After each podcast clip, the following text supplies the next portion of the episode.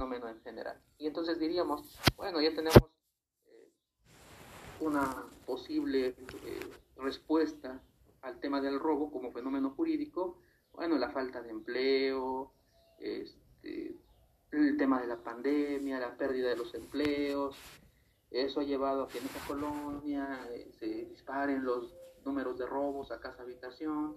Entonces lo que estamos estudiando es el fenómeno jurídico y no el caso en particular de Pedrito que le robó a Luis.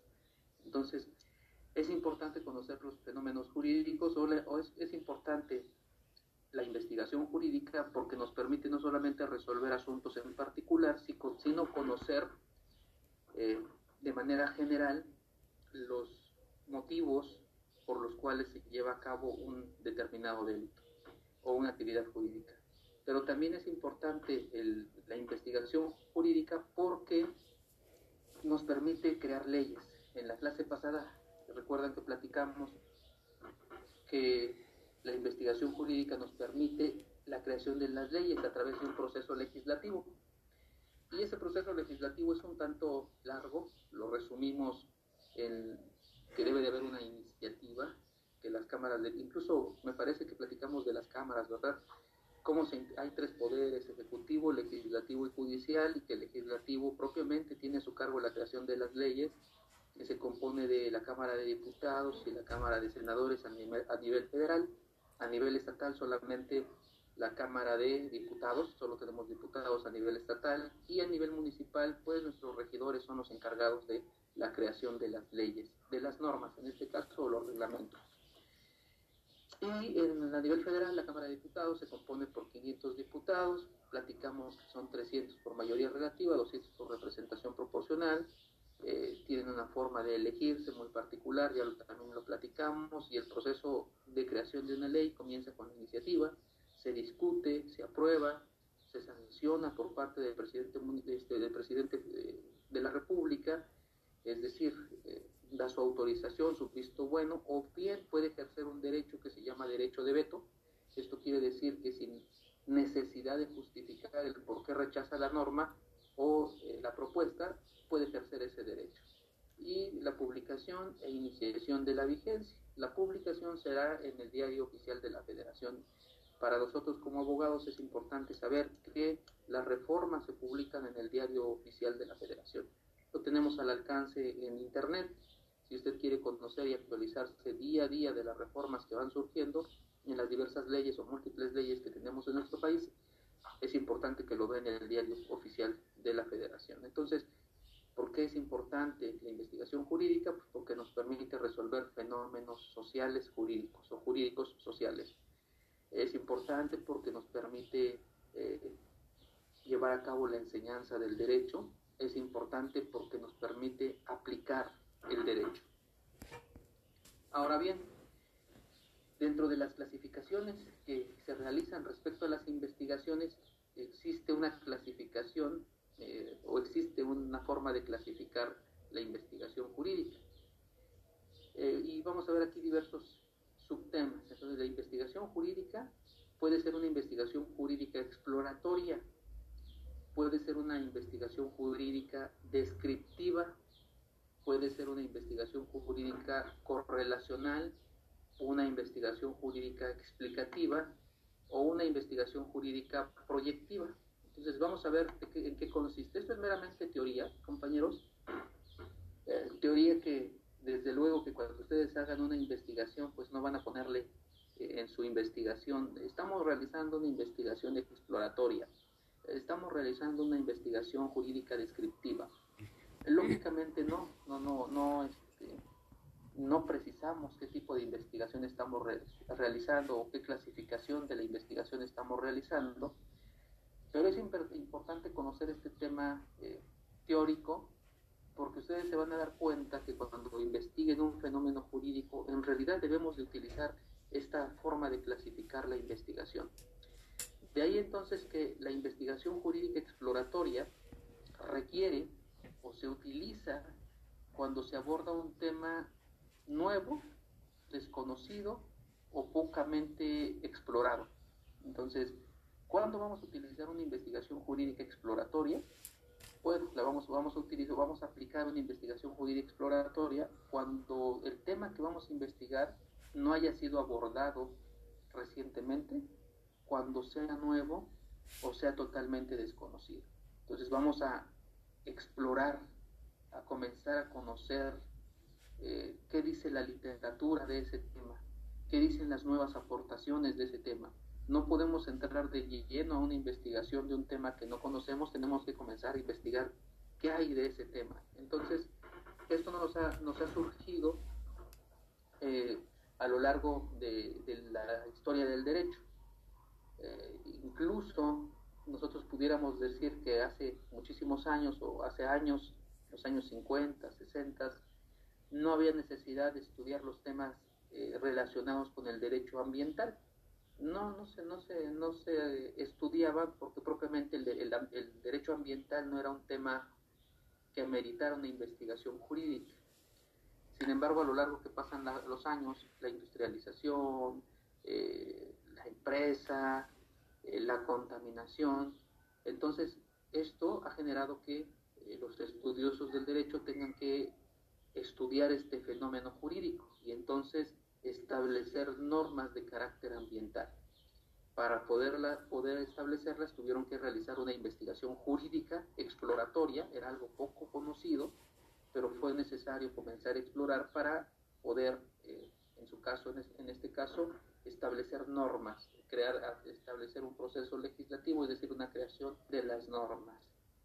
Otro ejemplo de una investigación jurídica exploratoria en su momento fue, o, o, está haciendo, más bien en, un, momento determinado lo está haciendo, el tema del derecho cibernético, el derecho de las telecomunicaciones. No, había no habría necesidad de explorar o de regular las redes sociales, porque yo recuerdo que hasta hace 15 años, de 10 a 15 años, el tema de las redes sociales pues era, eh, era poco eh, conocido. Es más, poco conocido porque apenas comenzaba el tema de las redes sociales. Hace 15 años, hace 20 años definitivamente no conocíamos como tal las redes, algunas redes sociales o comenzábamos a conocerlas. Eh, sin embargo, a medida que ha transcurrido el tiempo, nos hemos familiarizado más con las redes sociales y sabemos que a través de las redes sociales se han cometido diversos delitos. Se utilizan plataformas como Facebook, como Twitter, como Instagram, y entonces a través de estas redes sociales comienzan a producirse delitos. Eh, ustedes saben de, los delitos, por ejemplo, los delitos cibernéticos, los delitos de carácter sexual. El día de ayer en Hidalgo se aprobó una ley, la ley Olimpia. Este, ustedes deben de saber de esta ley. Busca, busca sancionar las conductas cometidas desde las redes sociales o los medios de informa o los medios de comunicación.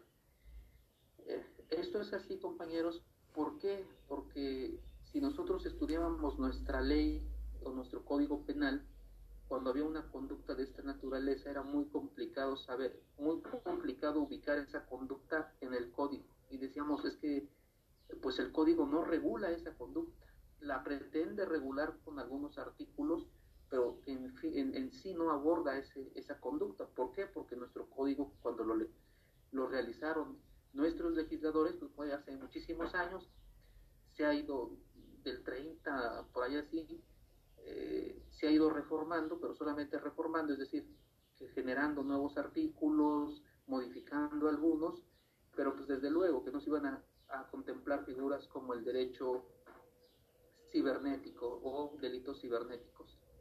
De ahí entonces que a través de un estudio exploratorio de conocer qué eran las redes sociales, algo nuevo, algo desconocido para la comunidad científica, se comenzó a abordar lo que es la literatura para conocer qué son las plataformas y entonces se realiza una propuesta en base a ese estudio, porque hoy es necesario regular las redes sociales y las conductas que se producen a través de las redes sociales. Entonces, compartir difundir eh, imágenes de contenido sexual hoy constituye un delito. Fíjense que un ejemplo de esto es lo siguiente. Una persona iba a denunciar el algún delito, este, hechos, iba a denunciar hechos ante el Ministerio Público. Y la persona decía, es que un sujeto está compartiendo a través de las redes sociales eh, imágenes mías, pero solo es mi rostro y el cuerpo desnudo de una persona distinta, pero pues han hecho un montaje. Entonces aparece mi rostro en la fotografía, en la red social, pero el cuerpo pues no es mío, pero el cuerpo está desnudo. Entonces en realidad muchas veces la respuesta de la autoridad era pues no hay un delito, porque al final de cuentas pues no eres tú, eh, no es tu cuerpo, es tu cara, pero propiamente el exponer tu cara no es como tal un delito, probablemente lo sé exponer el cuerpo desnudo, pero no es tu cuerpo. Entonces, y, la autoridad seguramente lo hacía porque al leer el código, pues no encontraba la forma de empatar esa conducta con algún artículo del Código Penal. A través de esta ley que se acaba de reformar, o que se acaba de salir, se acaba de publicar, eh, esas conductas ya se, se sancionan. Publique, quien difunda una imagen, aunque sea el cuerpo alterado de la persona, pues cometerá un delito. Porque la lógica nos indica que aunque no sea su cuerpo, desde luego que esa acción va a lesionar su integridad o la integridad de la persona víctima. Entonces, bueno, aun cuando no fuera su cuerpo, desde luego que eso está provocando una afectación. Bueno, hay otro tipo de la investigación jurídica descriptiva. Descriptiva. Y esta, pues como su nombre lo indica, consiste en describir las realidades la situación que está, que está sucediendo en espacio y tiempo. Entonces eso es una investigación jurídica descriptiva. Vamos a abordar un fenómeno jurídico, pero lo vamos a abordar de manera descriptiva porque es algo que está aconteciendo en un lugar y tiempo determinado.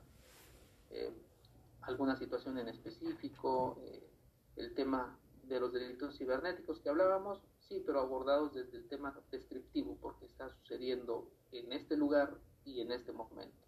Cualquier otro fenómeno también podríamos abordarlo, el tema de la violencia familiar en épocas de pandemia, ¿verdad? Eh, lo vamos a hacer de manera descriptiva, porque esto está incrementando, o podríamos decir que está incrementando en un espacio, es decir, en Hidalgo, y en un tiempo determinado, en esta época. Que ahí habría que no solo analizar el fenómeno descriptivo, sino también las cuestiones estadísticas para verificar si en verdad esto ha aumentado o no ha aumentado. Bueno, también hay una investigación jurídica correlacional. ¿A qué nos referimos con que hay una investigación jurídica correlacional? El propósito de una investigación jurídica correlacional eh, o también llamada de covariación es medir el grado de relación que existe entre dos o más conceptos. Es decir, estudias un concepto y lo relacionas con otro. Por eso es una investigación jurídica correlacional. Su, su propósito es medir la relación que existe entre un concepto y otro concepto. Un autor nos dice lo siguiente, a forma de pregunta para entender cómo se lleva a cabo una investigación jurídica correlacional. Nos dice, hay que contestar la siguiente pregunta. ¿Qué relación existe entre los divorcios y los ingresos económicos de la mujer y el varón divorciados? Aquí son dos enunciados, ¿verdad? Una es, ¿qué relación existe entre los divorcios? Queremos buscar la relación entre los divorcios y los ingresos económicos de la mujer y el varón divorciados. Es decir, el estudio sería el que un hombre o una mujer gane y tenga ingresos económicos más altos que un varón, está relacionado con una causa de divorcio, el que una mujer tenga ingresos económicos superiores a los del varón estando casados, tiene relación directa con el aumento de divorcios. Habría que estudiar ese fenómeno, pero esto lo estamos haciendo de manera correlacional, es decir, estudiar un concepto y otro concepto. Por un lado el divorcio y por otro lado los ingresos económicos de la mujer superiores a los del hombre. Estamos hablando de una cuestión de género, entonces la investigación jurídica correlacional consiste en comparar eh, o, correlacionar, no comparar, sino relacionar estos dos conceptos. Y entonces llegamos a una pregunta. ¿Qué relación existe entre los divorcios y los ingresos económicos de la mujer y el varón divorciado? ¿Hay alguna explicación? Y el estudio tendríamos que hacer un estudio Eh, incluso pudiéramos hacer, realizar un estudio descriptivo, si es que ese, esto está sucediendo en un lugar y tiempo determinado, podríamos analizar bajo cuestiones estadísticas el número de divorcios y los motivos y ver si dentro de estos números de divorcios algún motivo es eh, la causa que generó el divorcio es que la mujer gana más que el varón y esto generó problemas en el interior del hogar y se llevó incluso al divorcio.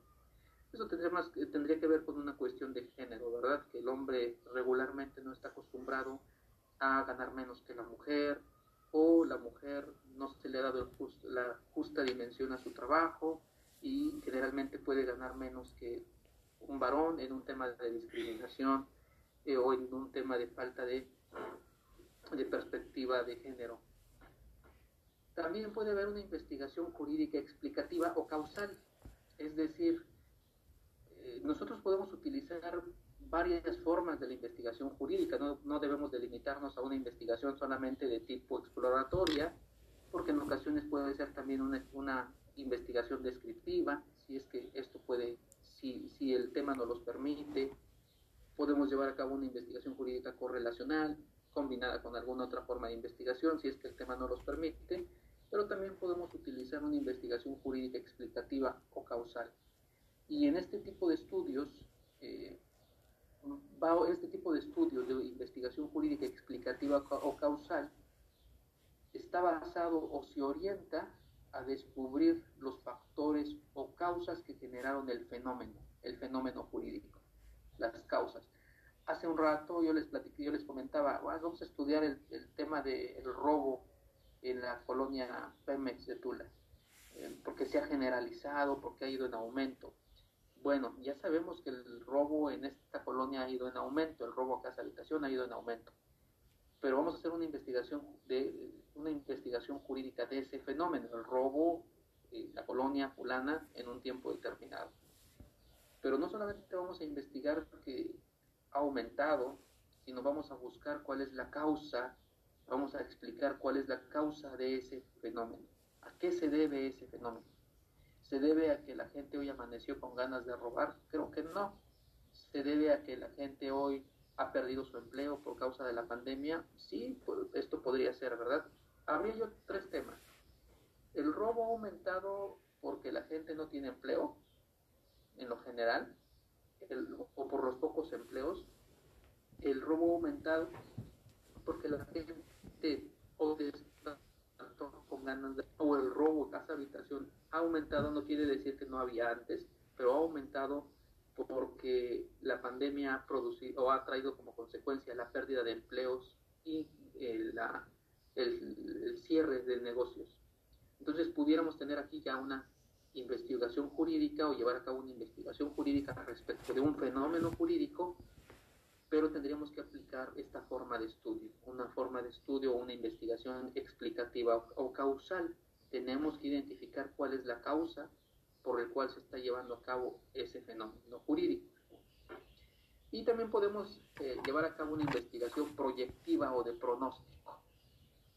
Este, esta, esta forma de estudio proyectivo es aquel que en sus resultados intenta mostrar lo que acontecerá en un futuro una investigación jurídica o proyectiva o de pronóstico. Proyecta hacia futuro o pronostica hacia futuro.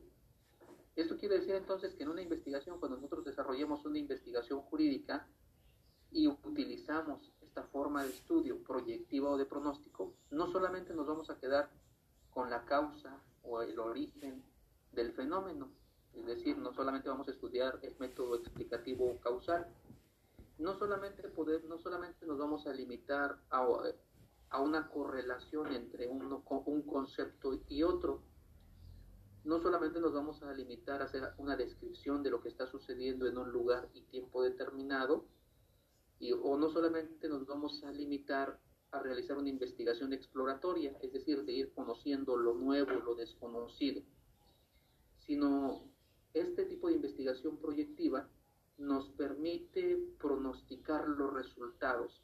Es decir, si esto sigue de la manera en que se está llevando a cabo, en el 2022 podríamos tener estos resultados. Esto es un pronóstico, un pronóstico. Pero no es este pronóstico no debe de centrarse en una cuestión eh, abstracta o, de adivinación, nos dice un, autor. Lo proyectivo o el pronóstico no es algo meramente imaginativo. Usted no podrá proyectar en, su, en un trabajo de investigación o no podrá, no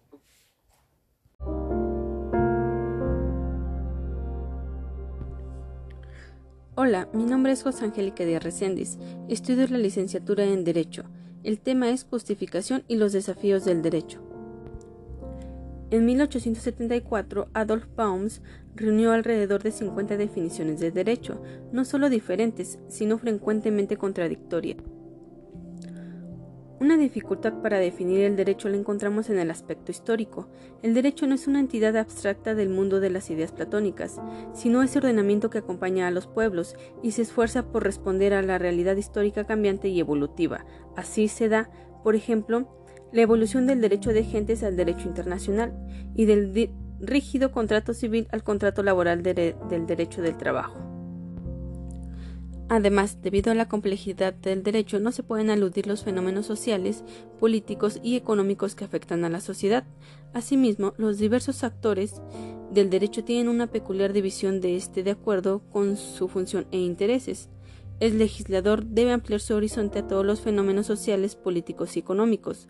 Los jueces, en cambio, deben prestar especial atención a la moral a fin de dar a la vez sentencias justas y apegadas al derecho.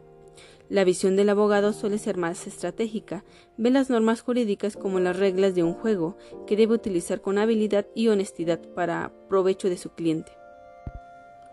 El mundo del derecho no es tan palpable y tan asequible como el mundo de las ciencias naturales. El mundo del derecho ciertamente está relacionado con hechos y realidades que podemos captar con nuestros sentidos. Podemos ver y sopesar el libro de la Constitución de los Estados Unidos mexicanos. Podemos visitar un tribunal o un centro penitenciario. Todos estos edificios y codificaciones están relacionados con el derecho, pero no son el derecho. Ni siquiera los fenómenos sociales que podemos observar son el derecho. El mundo del derecho, más que tener su existencia semejante al mundo del ser, de las ciencias naturales, pertenece al mundo de lo que debe ser. La presencia del derecho en la sociedad tiene una finalidad, busca la armonía entre los miembros de ésta e indirectamente solucionar los conflictos que surjan entre las personas o los grupos sociales. Sugiere que las normas que sugiere que la normatividad no puede ser neutral, sino que debe estar impregnada de valores y que el mismo derecho tiene una finalidad valoral. Uno de los valores fundamentales en el derecho es la justicia, sin la cual no puede consolidarse ningún grupo social. San Agustino expresaba de modo radical, sin la justicia ni siquiera puede subsistir una asociación de ladrones. Observa Manuel Segura Ortega que el derecho goza de cierta autonomía y aunque sufre influencias de las estructuras sociopolíticas, no se puede sostener con Karl Marx que dependa de las estructuras económicas de la sociedad, ni que sea en cuanto tal instrumento de opresión de una clase sobre otra. Para Miguel Real, derecho es una ordenación heterónoma, coercible y bilateral, atributiva de las relaciones de convivencia según una integración normativa de hechos y valores. Fue precisamente Reale el que de forma más coherente describió la estructura tridimensional del derecho en su libro Teoría tridimensional del derecho. El jus filósofo brasileño destaca que el fenómeno jurídico se encuentra ante un hecho, un valor y una norma no separados, sino unidos en un proceso dinámico y dialéctico de integración. La norma señala un deber ser y pretende que se realice determinada conducta o bien que se abstenga de realizarla. El cumplimiento de la norma o su vinculación tiene efectos en la vida social. Ese hecho social posee un valor jurídico. Así, en el contrato, en el homicidio y en el robo se dan normas, hechos sociales y valores jurídicos. El derecho no es algo que se dé en la naturaleza, sino es producto de la creación humana, se refiere a la conducta externa y social del hombre, no a los aspectos de su ser social, sino a su deber ser. Ese deber ser debe ser de acuerdo con la dignidad de la persona, lo correcto, lo responsable y lo justo. La justificación del derecho puede consistir en satisfacer una necesidad humana, o al menos en mandar lo que sea conveniente. El derecho debe entrar en el campo de lo conveniente, pero no basta que la legislación se amplíe a todo lo conveniente, requiere además una justificación axiológica, no basta que las normas sean claras y precisas, sino que es menester que sean buenas, adecuadas a la situación que pretendan regular y que estén en consonancia con los valores. Necesitamos del derecho, ya que el hombre es un ser inteligente, pero no siempre llega a la verdad, y que aun llegando a ésta no siempre actúa conforme a ella. Asimismo, no siempre actúa impulsado por el amor, sino que frecuentemente es dominado por sus pasiones y se deja llevar por el odio, la envidia, la intemperancia y la injusticia. Necesitamos del derecho, ya que el hombre es un ser inteligente, pero no siempre llega a la verdad, y aun llegando a ésta, no siempre actúa conforme a ella. Asimismo, no siempre actúa impulsado por el amor, sino que frecuentemente es dominado por sus pasiones y se deja llevar por el odio, la envidia, la intemperancia y la injusticia. El derecho se presenta como una institución necesaria para controlar los riesgos y deterioros que afectan el orden social y distorsionan la armonía de la sociedad. El derecho es capaz de instaurar un orden social justo y razonable, así como de reprimir los instintos e impulsos pasionales que atentan contra ese orden. Bajo muchos aspectos, en el umbral del siglo XXI se nos presenta nuestro mundo afectado por múltiples crisis y convulsiones, graves problemas nos afectan profundamente el hambre en el mundo, la inmigración, la ecología, el terrorismo, la amenaza de guerras, la enorme desigualdad en la repartición de la riqueza. El mundo está roto, la vida humana amenazada y el peregrinar del hombre parece encontrarse en la pendiente de la deshumanización, desorden y caos en varios aspectos de la vida. El derecho es un ordenamiento, no en cuanto mandato, sino como elemento ordenador de la sociedad, por orden se entiende la disposición de diferentes elementos de acuerdo con un criterio determinado. Existe un admirable orden en el cosmos y mediante el derecho se trata de procurar un orden en la sociedad. El orden puede ser estático o dinámico. El primero es de los objetos, por ejemplo, los muebles de una casa, los libros de una biblioteca. El orden dinámico se da en un mundo en movimiento, el orden del universo y el de los seres irracionales se da de modo inexorable y necesario. Así, el animal es guiado por su instinto a realizar su fin. El hombre se esfuerza por perseverar el orden de los cosmos descubriendo las leyes de la naturaleza en todos sus ámbitos. También adapta y ordena su entorno mediante la técnica. Como al hombre no le basta el instinto para humanizarse, necesita mediante su razón descubrir las normas éticas y ejercitando su libertad elegir lo que le conviene, lo humaniza y lo perfecciona. Con la ciencia el hombre descubre las reglas, lo que es con la técnica, las reglas de cómo tiene que ser y con la ética, las reglas de lo que debe de ser. El derecho regula una amplia gama del orden social, pero no todas las áreas de él, de este. Algunas son propias de la moral y otras de las costumbres sociales. Ahora bien, el que exista un ordenamiento jurídico no garantiza necesariamente que se dé de hecho el orden jurídico, ya que el ordenamiento podría ser ineficaz. El reglamento de tránsito puede ser perfecto, pero el tráfico de la ciudad caótico. El orden moral puede ser desobedecido y violado por el hombre y como este orden tiene también una dimensión social, el hombre puede no solo degradar su vida, sino atentar contra el orden social. Así se explica la necesidad del derecho, un orden normativo que inspirado en la moral regule el comportamiento exterior y garantice, dentro de lo posible, el orden en la vida social, si es necesario mediante la coacción y esforzándose por armonizar la libertad del individuo y los mandatos de la autoridad. El orden social que rige las instituciones sociales necesita del derecho para perseverarlo y fomentarlo. El orden social puede ser perturbado cuando la libertad y el poder se exageran y radicalizan. El derecho debe moderar el abuso de la libertad y el abuso del poder. Ahora bien, cuando existe un desequilibrio entre los clásicos tres poderes del Estado, se produce una desarmonía que puede afectar uno de los aspectos importantes del Estado del Derecho. En todo caso, el derecho debe garantizar no cualquier orden, sino un orden pacífico, duradero, del que puedan gozar todos los ciudadanos y que respete la finalidad de las instituciones sociales. La obligatoriedad del derecho apela al libre acatamiento de las leyes y solo después a la sanción. La coacción introduce en el orden social cierto grado de violencia. La función pedagógica, que pretende mediante el derecho formar buenos ciudadanos, no es un ideal romántico extrínseco al derecho, sino que tiene que ver con su carácter preceptivo y no de simple consejo. El derecho no solo debe conservar el orden, social, sino también promoverlo y perfeccionarlo mediante leyes justas. El derecho es necesario e inaludible. Desde comprar una taza de café hasta abordar un taxi son actos jurídicos, aunque generalmente no somos conscientes de su, juridicidad. El derecho nos acompaña como una sombra protectora. Los derechos protegen nuestra existencia y nuestra personalidad. También son necesarios los órdenes normativos que ayudan a la pacífica convivencia, las normas éticas, las normas de la moral religiosa y las costumbres o los usos sociales. De estas normatividades, si el derecho no es lo más noble, si es lo más eficaz, de alguna forma debe respetar y apoyar estas normatividades, sin confundirse con ellas. El derecho impone límites, pone barreras, restringe aspiraciones, modera impulsos, regula las libertades e impone sanciones a los transgresores. Según Rosen, el hombre es bueno por naturaleza, pero los desórdenes sociales dañaron su condición original y produjeron el desorden y la desigualdad. La presencia del derecho se manifiesta incluso en los sitios más apartados de la civilización.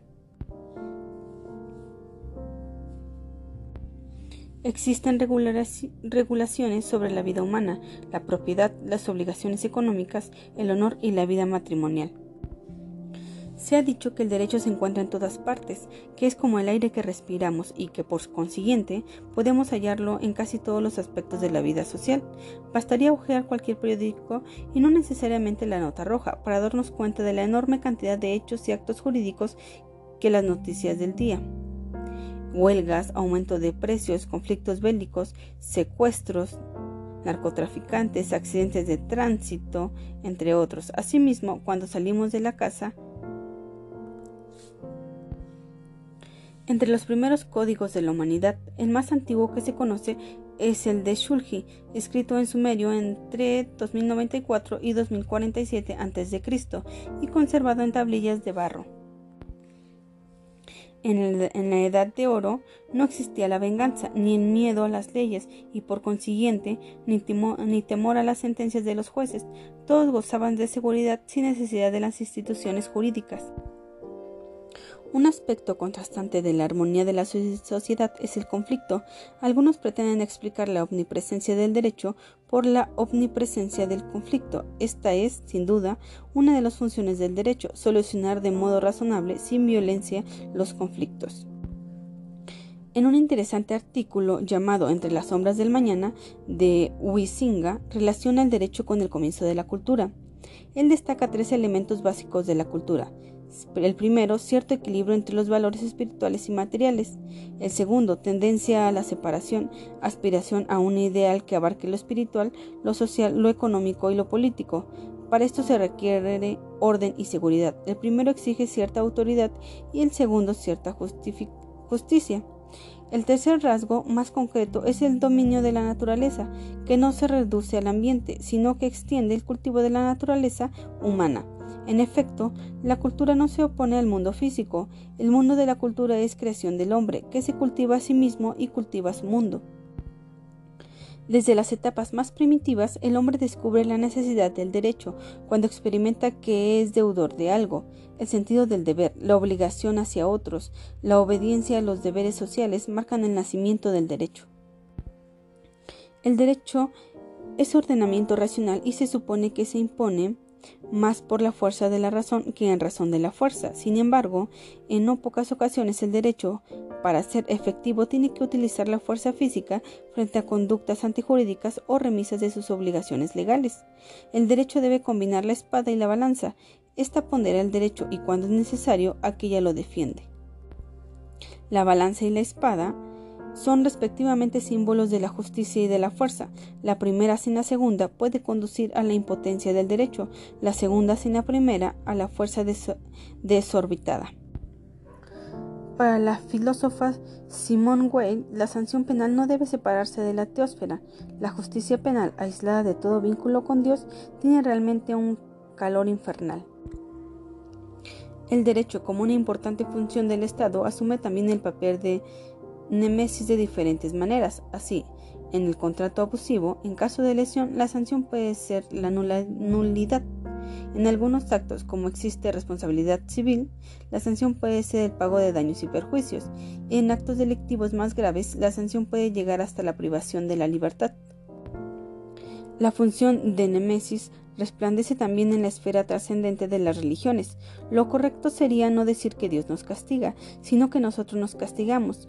No Él nos condena a una sanción, sino que nosotros con nuestras faltas nos condenamos a nosotros mismos.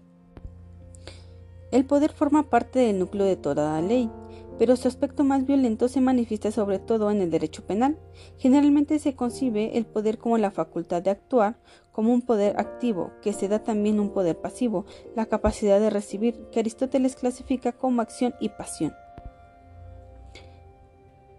El poder es esencial en nuestro mundo. Sin el poder, él sería estático, inerte. Nos interesa sobre todo los poderes exclusivos del hombre, en los cuales entra necesariamente la negligencia que pretende efectos específicos y la voluntad que establecen fines y metas. Es muy grande el poder de los legisladores, que pueden imponer sus normas a los demás y a los ciudadanos se les amenaza con un obedeces la norma o te aplico la sanción. De aquí surge la distinción entre el poder y la fuerza o poder de la coacción. Se da una interacción entre ambos. Para realizar el ideal de la norma se invita a la obediencia responsable. De lo contrario, Nemesis está preparada para sancionar cualquier violación a la ley. El castigo o sanción tiene un papel fundamental en el derecho. Se pueden reducir a cuatro los fines del castigo, retribuir, incapacitar, disuadir y rehabilitar. La retribución pretende restaurar el orden perturbado en la sociedad por el delincuente, que de alguna manera debe compensar por el daño que causó a la comunidad. La incapacitación tiene como fin impedir que el delincuente pueda ocasionar más daños. Por consiguiente, se le encarcela o se le reduce a una libertad vigilada. La disuasión requiere una mínima cooperación del sujeto que se supone toma decisiones responsables y al que las leyes amenazan con una sanción si incurre en delitos. Por último, la rehabilitación, que es el fin más noble que se pretende con la sanción, requiere una especial disposición del delincuente que lo conduzca a la conversión. La rehabilitación supone una decisión de cambiar la conducta criminal, de comprometerse con la justicia y los valores, es decir, supone una respuesta del sujeto en busca de la autenticidad mediante los imperativos del método trascendental. En ninguna circunstancia la persona debe ser tratada como medio, cosa o esclavo. El castigo necesariamente es coercitivo, pero la rehabilitación debe ser libre. Esto en un aspecto clave podemos poner al criminal tras las reglas tras las rejas sin su consentimiento, pero no podemos reformarlo sin su anuencia. Por último, el despotismo, despotismo es un régimen arbitrario y caprichoso que aspira a tener un control total sobre sus súbditos. Aunque hay muchas formas de despotismo o tiranía, existen dictaduras suaves y otras terriblemente opresoras, y se da además una tendencia despótica aún en regímenes modernos que se denominan democráticos. Obviamente, esta tendencia repercute en lo jurídico, en el poder arbitrario de crear y modificar las leyes.